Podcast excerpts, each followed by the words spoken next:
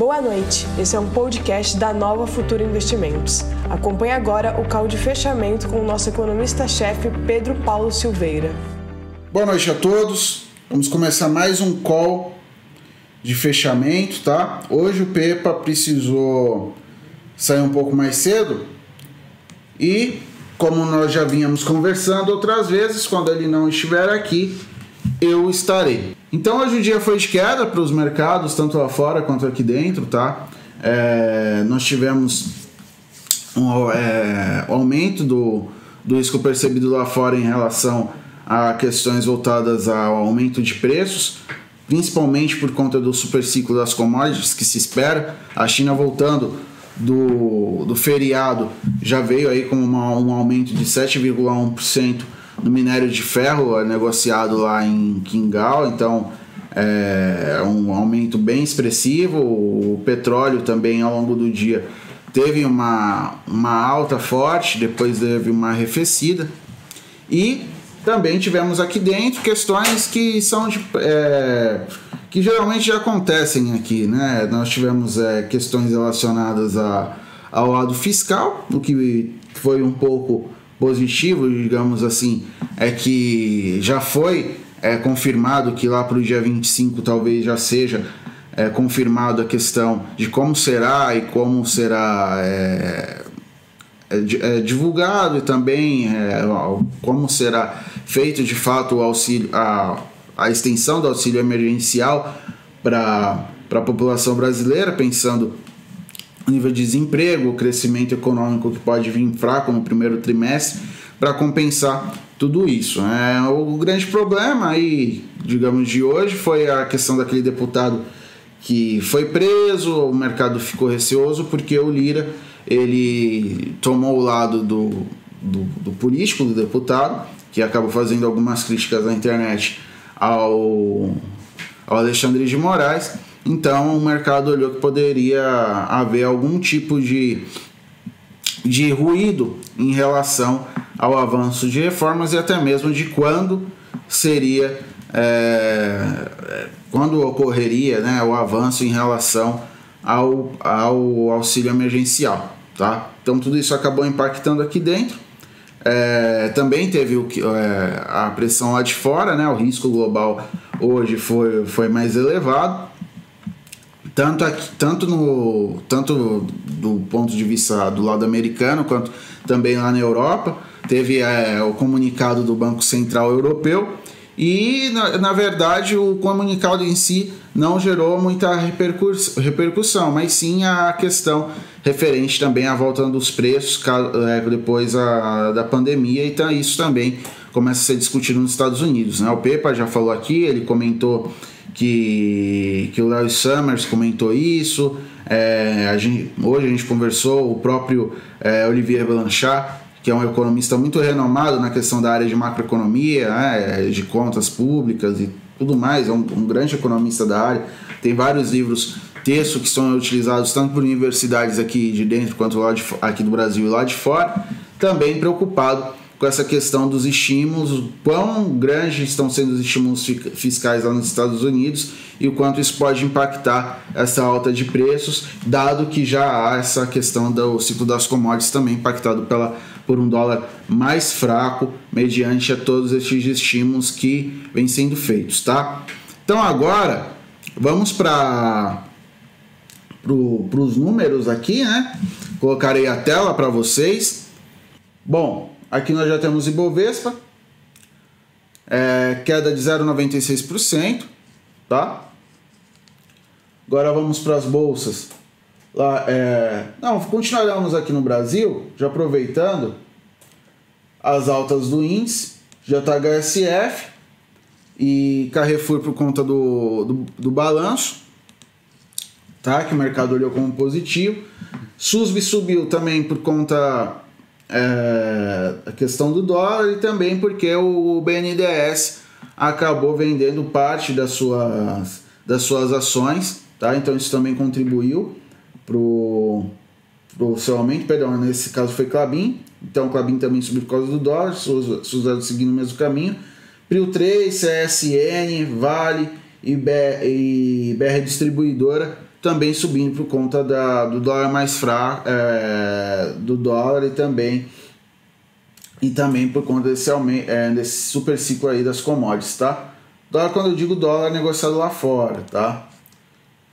Agora vamos para as baixas do índice. Então, BIF 3, Minerva também é, fechou em queda. Beethoven, TIM, o GPA. Isso. É, Sabesp, Ambev e CPLE. Energia. Essas foram as principais quedas, tá? Registradas no dia. Agora indo para a Europa, por aqueles motivos que nós conversamos. Voltando aqui à Europa, por gentileza. Londres teve queda de 1,4%. É, Frankfurt caiu 1,16%.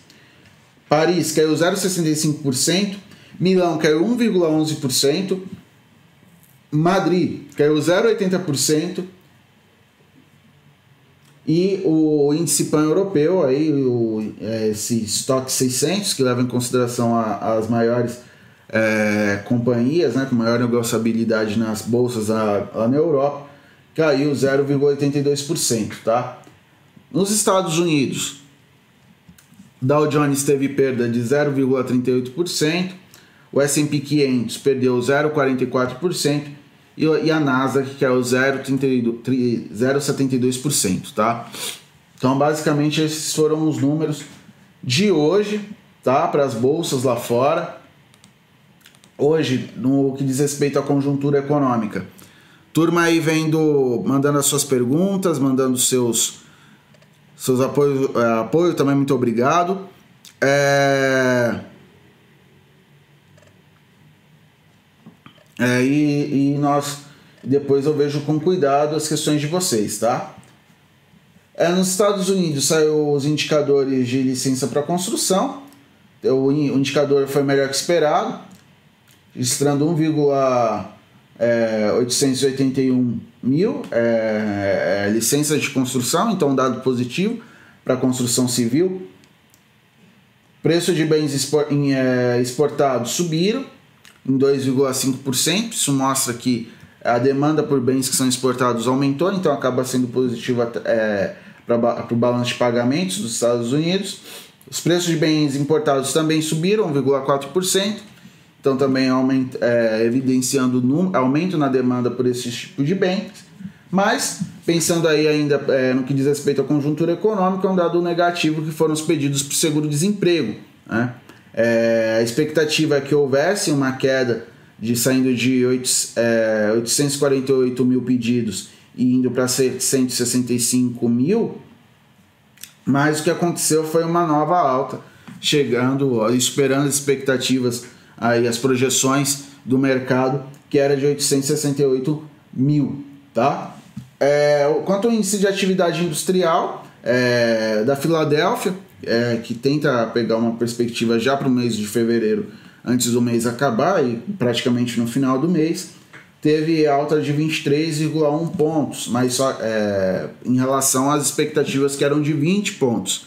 Então, o indicador foi melhor que esperado, mas ainda evidenciando queda, dado que em janeiro foi de 26,5. Esse indicador é importante, apesar de falar só de uma região, porque a Filadélfia é uma grande região industrial dos Estados Unidos, então acaba sendo um indicador antecedente, ou seja, importante para que o, os economistas, os analistas de mercado, inclusive as pessoas que olham para a economia para fazer seus negócios, ó, é, tenham uma perspectiva de como será a produção industrial no segundo momento, né?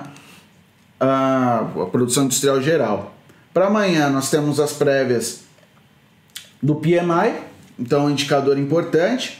PMI industrial é, da zona do euro tem perspectiva de uma leve queda, chegando em é, 54,3 pontos. É, o composto em é, um, uma leve alta, saindo de 47,8 para 48 pontos. E o setor de serviços saindo de 45,4 para 45,9. A gente olha para os Estados Unidos, É, o industrial tem perspectiva de, de, um, de leve queda, 159,2 para 58,5 e serviços saindo de 58,3 para 57,6. Esses indicadores são bem importantes porque também são usados para projeções econômicas, inclusive do PIB, tá? É, outros dados importantes: índice de preços ao produtor para a Alemanha e vendas no varejo para o Reino Unido. Né? A perspectiva de queda na, venda do, do vare, no varejo para janeiro até por conta de toda, todos os desdobramentos em torno da pandemia, apesar de já começar a vacinação lá, e os preços, manutenção nos preços lá na Alemanha, tal qual se espera para o PMI composto e praticamente é, manutenção do PMI de serviços também lá na Alemanha, tá? Então, basicamente, esses são os dados que vão de maior importância para amanhã e nós estaremos acompanhando aqui. Tá? O PEPA chegará aqui no colo de abertura, já dará aí pelo menos os dados da Europa já como saem de manhã, alguns de madrugada inclusive, já estarão aí é, a serem acompanhados pelo PEPA e os outros dos Estados Unidos saem um pouquinho mais tarde, tá? Agora eu verei algumas perguntas, tá? Não me estenderei muito. Pessoal dando boa tarde, boa tarde, boa tarde. O Souza, ou a Souza, é, diz assim: o Pepa disse que na abertura que veríamos no fechamento o balanço de IRB. Veremos, nós podemos dar uma olhada. Tá? Então vamos lá. Para o resultado trimestral. ainda não saiu aqui, ó. Ainda não saiu quase o trimestre, tá? Então deixaremos lá para abertura e claro, vocês estarão olhando com o mestre, com Pepa. Uh, likes, likes, likes. Obrigado, Salatiel. Paulo Fernandes que fevereiro tá chatão. Não anda. Realmente, o mercado ainda tá meio nervoso. Aqui dentro, por conta de sempre, problemas políticos, é, demora em relação ao que a, a uma maior visibilidade quanto à agenda de reformas a agenda de, de que, dado que será feito um aumento aí do, dos gastos por conta da extensão do auxílio emergencial, como as contrapartidas fiscais serão é, postas para a economia, tá? Então tudo isso acaba sendo levado em consideração aqui dentro e tem o aumento do risco global, como a gente veio falando aqui no começo, tá? É, boa noite a todos. Por favor, fale sobre Semin. Semin subiu bem, mas a gente não consegue fazer uma análise. Quem perguntou isso foi Expedito Martins, porque não tem histórico. Mas o que, que acontece? Ela é uma mineradora, né? CSN na carteira, vou colocar a carteira para vocês porque eu sei que vocês gostam. Aqui, ó, o grupo da corretora, eu vou te falar. Ó, aqui foi um pouquinho. É, é, antes do fechamento, tá? Porque eu tive que trazer a máquina para cá e a área está crescendo um pouco, então teve que mudar minha máquina de lugar e tal. E eu trouxe a máquina do Pepa para fazer aqui o call com vocês hoje, tá? Então o que que acontece? Dentre a, as ações que no dia teve o melhor desempenho aqui na carteira foi CSN. Você fala, poxa, mas eu estou perguntando de CMI, Matheus, por que, que vocês estão falando de CSN? Ué, porque estava dentro da, da, da CSN. Né? A divisão de mineração foi colocada para IPO. Então o que, que acontece? O minério de ferro lá na China subiu 7,1%. Você acha que, que vai acontecer com uma empresa de mineração, uma perspectiva de um super ciclo de commodities? O que, que vai acontecer com essa empresa? Subir. A perspectiva em relação a esse setor é alta, tá? Então vamos colocar lá, Semin 3, 5,88%, chegou a subir 10% no dia, certo? Então, ó, abriu a 9,10, a, a máxima chegou a 9,89, certo? Então foi um, um ativo que teve um bom desempenho, tendo em vista todas essas questões é, relacionadas a relacionadas ao superciclo de commodities, o setor o qual ela está tá incluído, tudo isso acaba ajudando muito a companhia. Inclusive, fazendo um momento aqui meio Milton Neves para vocês, o que que há, né? Tem um, um blog, um blog não, um canal que eu escrevo para eles. Tem um texto lá você entra aqui, tem outros textos também. Pessoal que também trabalha aqui com a gente em relação à assessoria e tal, de imprensa, é do Guerato. E eu mando para lá. Aí você coloca aqui. É meio chato ficar falando de si mesmo, mas vamos nessa. É, tem alguns indicadores, tem alguns textos, perdão, e tem um texto que eu escrevi no mês passado, no dia 16 de 1, falando sobre o ciclo das commodities. Então, essa perspectiva aqui, ó, que são as taxas de, falando sobre a taxa de juros, Covid, né? É, dólar,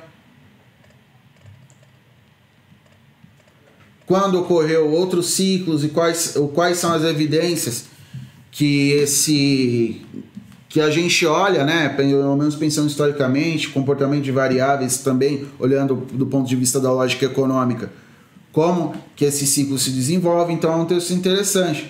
Né? Então, é, a perspectiva é que isso ocorra de novo, então acaba ajudando essas empresas desses setores, tá? É... Então foi isso que aconteceu com o Semin. Aí o Salatiel é, G. Amaral pergunta de perspectiva para o próximo balanço de, pré, de Petro, né? dado o que vem acontecendo com as commodities, a perspectiva é de melhora, né? é positivo. Ó, apesar da Petro ter caído hoje, né? deu uma devolvida mas toda essa questão é, relacionada à recuperação do, do preço das commodities, inclusive do petróleo, é de melhora. É, é de melhora para o futuro, tá? A gente olha, por exemplo, o, Brent, o petróleo Brent, né? Isso aqui é porque ainda não está um Tá com esse gráfico aqui um pouco colocar em linha. Olha, comportamento. Petróleo Brent. O índice dele tendo uma alta, alta de 1,16%, superando os 60, 60 dólares. Né? Então a gente olha as commodities aí traz, é, tendo uma boa resposta, isso impactando, claro, positivamente as companhias é, que são relacionadas a esses setores, tá? O pessoal está pedindo alguns balanços. Está pedindo alguns balanços, mas eu acho que, que não vai dar um tempo aqui de, de acompanhar todos, tá? Olha, o Arthur Mena pede do gráfico do ferro. A gente consegue olhar pelo Bloomberg, tá? E o Bloomberg eu até tentei abrir aqui, mas o que que acontece? Eu não tenho a senha aqui, o Pepa que tem, ele já tá já tá em outros lugares. Tá? Já tá indo pra, casa. O Diego Carvalho fala Pepa Benjamin Button. Tá mais novo. É. Tá mais novo. Cadeira. É, o Lucas disse que vai acompanhar o, os textos. É, texto também tem no, no blog da Nova Futura, cara. Pode ir lá. Tem texto meu, tem até texto da Bruninha lá, a Bruninha da, das lives. Né? Acompanha as lives da Bruninha, muito legal, tá me ensinando coisa de análise técnica, bicho. Bem legal. É... Blog Nova Futura. Se você colocar assim no Google, ó, tem texto lá também. Tem os textos diários. Tem texto que é o pessoal do marketing que faz também.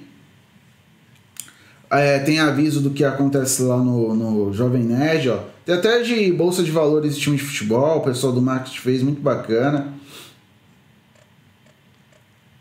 Ó. Independência do Banco Central, é uma discussão aí do do da semana passada aí que pegou bem forte. Tem aqui, aqui um termo econômico que chama inconsistência dinâmica. Muito legal para vocês aprenderem, tá? Então tem esses textos, tá bom? Ah, vamos olhar então a o Diego Carvalho. Olha como estão as moedas aqui. Não, moedas mundo não, quero moedas emergentes. Que o SDBR. Hoje está indo bem.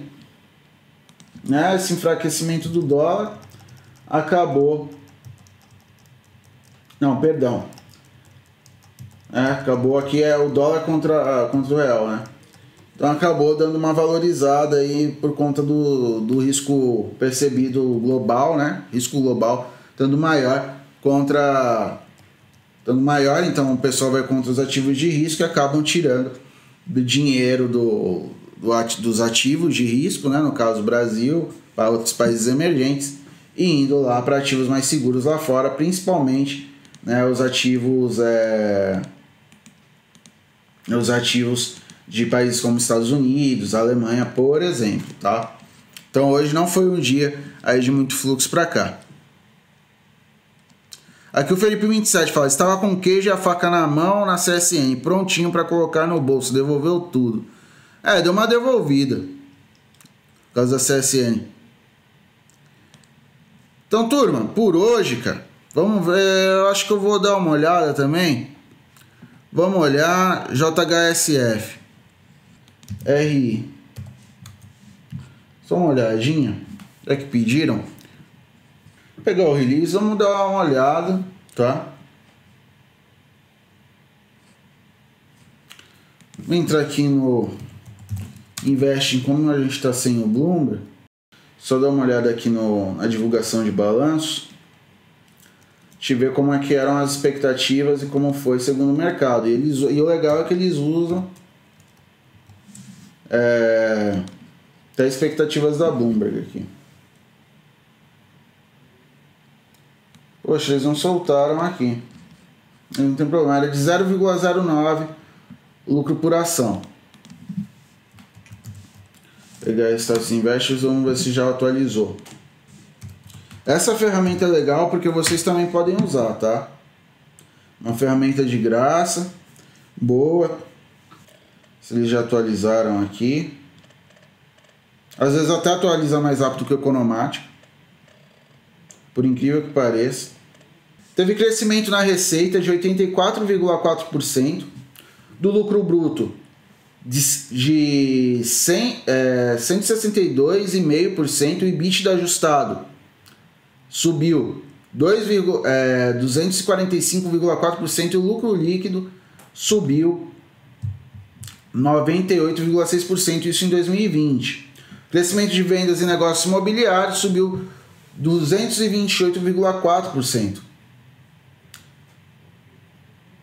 Então eles abriram dois novos shoppings, três novos restaurantes, criação do Selesione Fazano, expansão pra, de capacidade para, abertura, para aeroportos e novas operações no varejo, lançando novos aplicativos. Então tudo isso trouxe boas perspectivas aí para a companhia, tá? Que o comentário da administração, mas vamos lá logo para Olha, pensando trimestralmente ali a gente viu no anual, tá? No trimestre a receita bruta teve alta de 105,1%. A receita líquida 111 é, 0,3%. O EBITDA caiu, tá? Tem uma retração. Mas o EBITDA ajustado, né? levando, tirando em consideração, é, levando em consideração esse o, a questão do, dos eventos não recorrentes, ajustes e tal, subiu bem. O, o resultado líquido, né, o lucro líquido teve uma leve redução em relação ao trimestre, né? Mas agora em 2020 o ano foi, acabou sendo positivo para a companhia. Isso aqui é o resultado consolidado. Por segmento, é incorporação. É o que acaba gerando, é, foi o que gerou, foi a fonte de maiores lucros e receitas para a companhia, tá? Então, é o resultado assim olhando, claro que aqui não foi uma análise completa, né? Eu não estou aqui com a senha do vamos, vamos ver se vai, né? O, o Economático. Está gravado. É, não está gravado, essa senha aqui está lá, tá lá dentro. Mas é uma, amanhã provavelmente o Status Invest vai estar tá liberado, né? Também se vocês pedirem, tem como ver as expectativas do mercado lá com o Bloomberg. Mas é, olhando assim foi um resultado até que positivo para a companhia, tanto que a gente olha aqui JHSF Vamos tirar aqui. Agora a gente vem. JHSF3. Foi um dos ativos que mais subiram no dia, repercutindo os seus números. Qual o problema da JHSF? É que o volume é um pouco menor, né? Mas ela foi uma companhia que, que no dia desempenhou bem. Diminuir um pouquinho aqui o gráfico. Se a se a Bolinha tivesse aqui, ela já ia falar aqui qual é a formação, não sei o que, que é que tá. Aqui, ó, ombro, cabeça, ombro, acho que é isso. Não sei. Nem vou falar porque. Vamos falar do que a gente não sabe, né? Então, bora. Uh...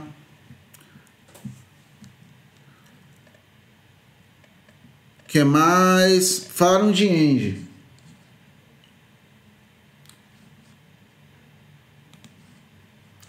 Falaram de Engie. Dá uma olhadinha, também será mais ou menos nessa linha, tá? Uma grande empresa, ótima empresa. Ah, lembrando aqui, tá? Todas essas. Tem o resultado do terceiro trimestre? É, ainda está no terceiro trimestre, não está atualizado ainda. Deixa eu ver quando sai. Olhar aqui para o Pepa.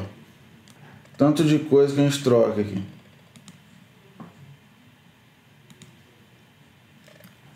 Documentos, calendário atualizado. Só um minuto que eu vou abrir para vocês a planilha. É...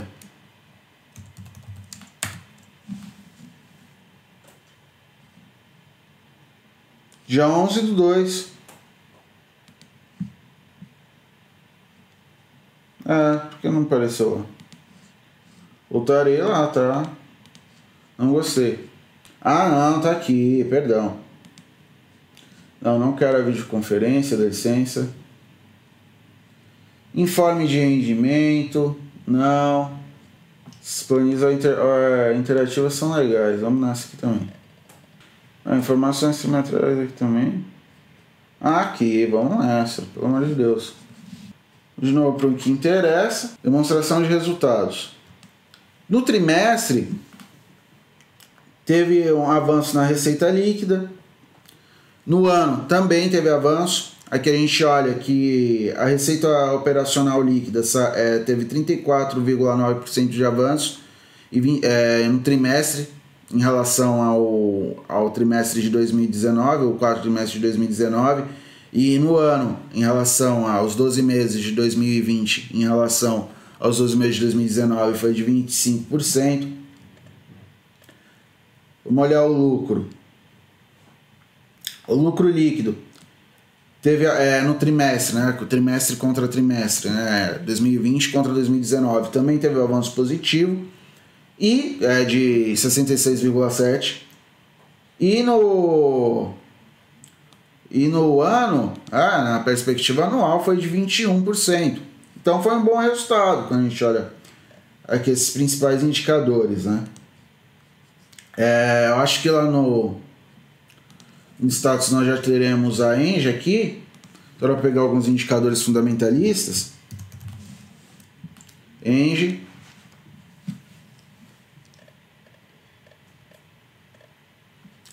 Bom, empresa que continua com seus indicadores positivos, né? Dívida líquida EBITDA é, em 1,89, dívida líquida é, a parte do é, que é, que é do, do dinheiro que a empresa está usando para financiar sua dívida também relativamente baixo. É, o retorno, o, o retorno ROI, né? Retorno sobre, sobre o, o, os investimentos né? também é elevado. A taxa de crescimento das receitas em 13,49% em relação aos últimos cinco anos e a taxa de crescimento dos lucros de 13,25% em relação aos últimos cinco anos. Balanço ali a gente já deu uma olhada. Companhia que sempre, é, em momentos aí de maior turbulência, acaba entrando na carteira, né? É, eu acho que vocês já viram algumas vezes ela entrando e ela geralmente entrava por esses motivos, por, por, é, pelo fato de empresas de energia acabarem sendo uma espécie de porto seguro para os investidores. Então é uma companhia aí que vem dividend yield é, que basicamente aqui indica né, é, quanti, é, quantidade de, de proventos né, em relação ao preço atual das ações, né, quanto cada é, percentual que é pago é, em relação a cada ação, a quantidade de dividendos que ela, que ela distribui. Tá? Então, elevado é uma ação, é uma companhia que geralmente a turma usa para levar, para carregar lá para o longo prazo, né? Até pelo fato de ser uma empresa de crescimento um pouco mais lento, né? Então não é uma empresa de growth, né? É uma empresa de velho. Então a gente vamos colocar aqui em 3 caiu um pouquinho. Em fevereiro está subindo 3,35. Vamos colocar aqui no diário. Ela vem crescendo, mas um crescimento mais lento, ó, tá vendo? Ó, tá variando, sempre indo nessa direção, né? Então, não veio negativo o resultado, tá? Então, uma boa companhia. Turma, acho que para hoje é, finalizarei aqui, tá? Obrigado pelo apoio de vocês, turma que entrou aí, deu os likes, apoiando o nosso trabalho. Hoje, infelizmente, o Pepa não pôde participar, então participei eu. Espero que vocês tenham uma boa noite de descanso todo mundo sextando amanhã com responsabilidade. E até amanhã no cobra de abertura que vocês terão com o Pepa e a Bruninha. Caso vocês continuem acompanhando a Nova Futura, sejam com tempo acompanhem a Bruninha também no seu, na sua sala de, de Swing 3 e posteriormente é, aí no call de fechamento com o Pepa, tá? Boa noite a todos, ótima quinta-feira.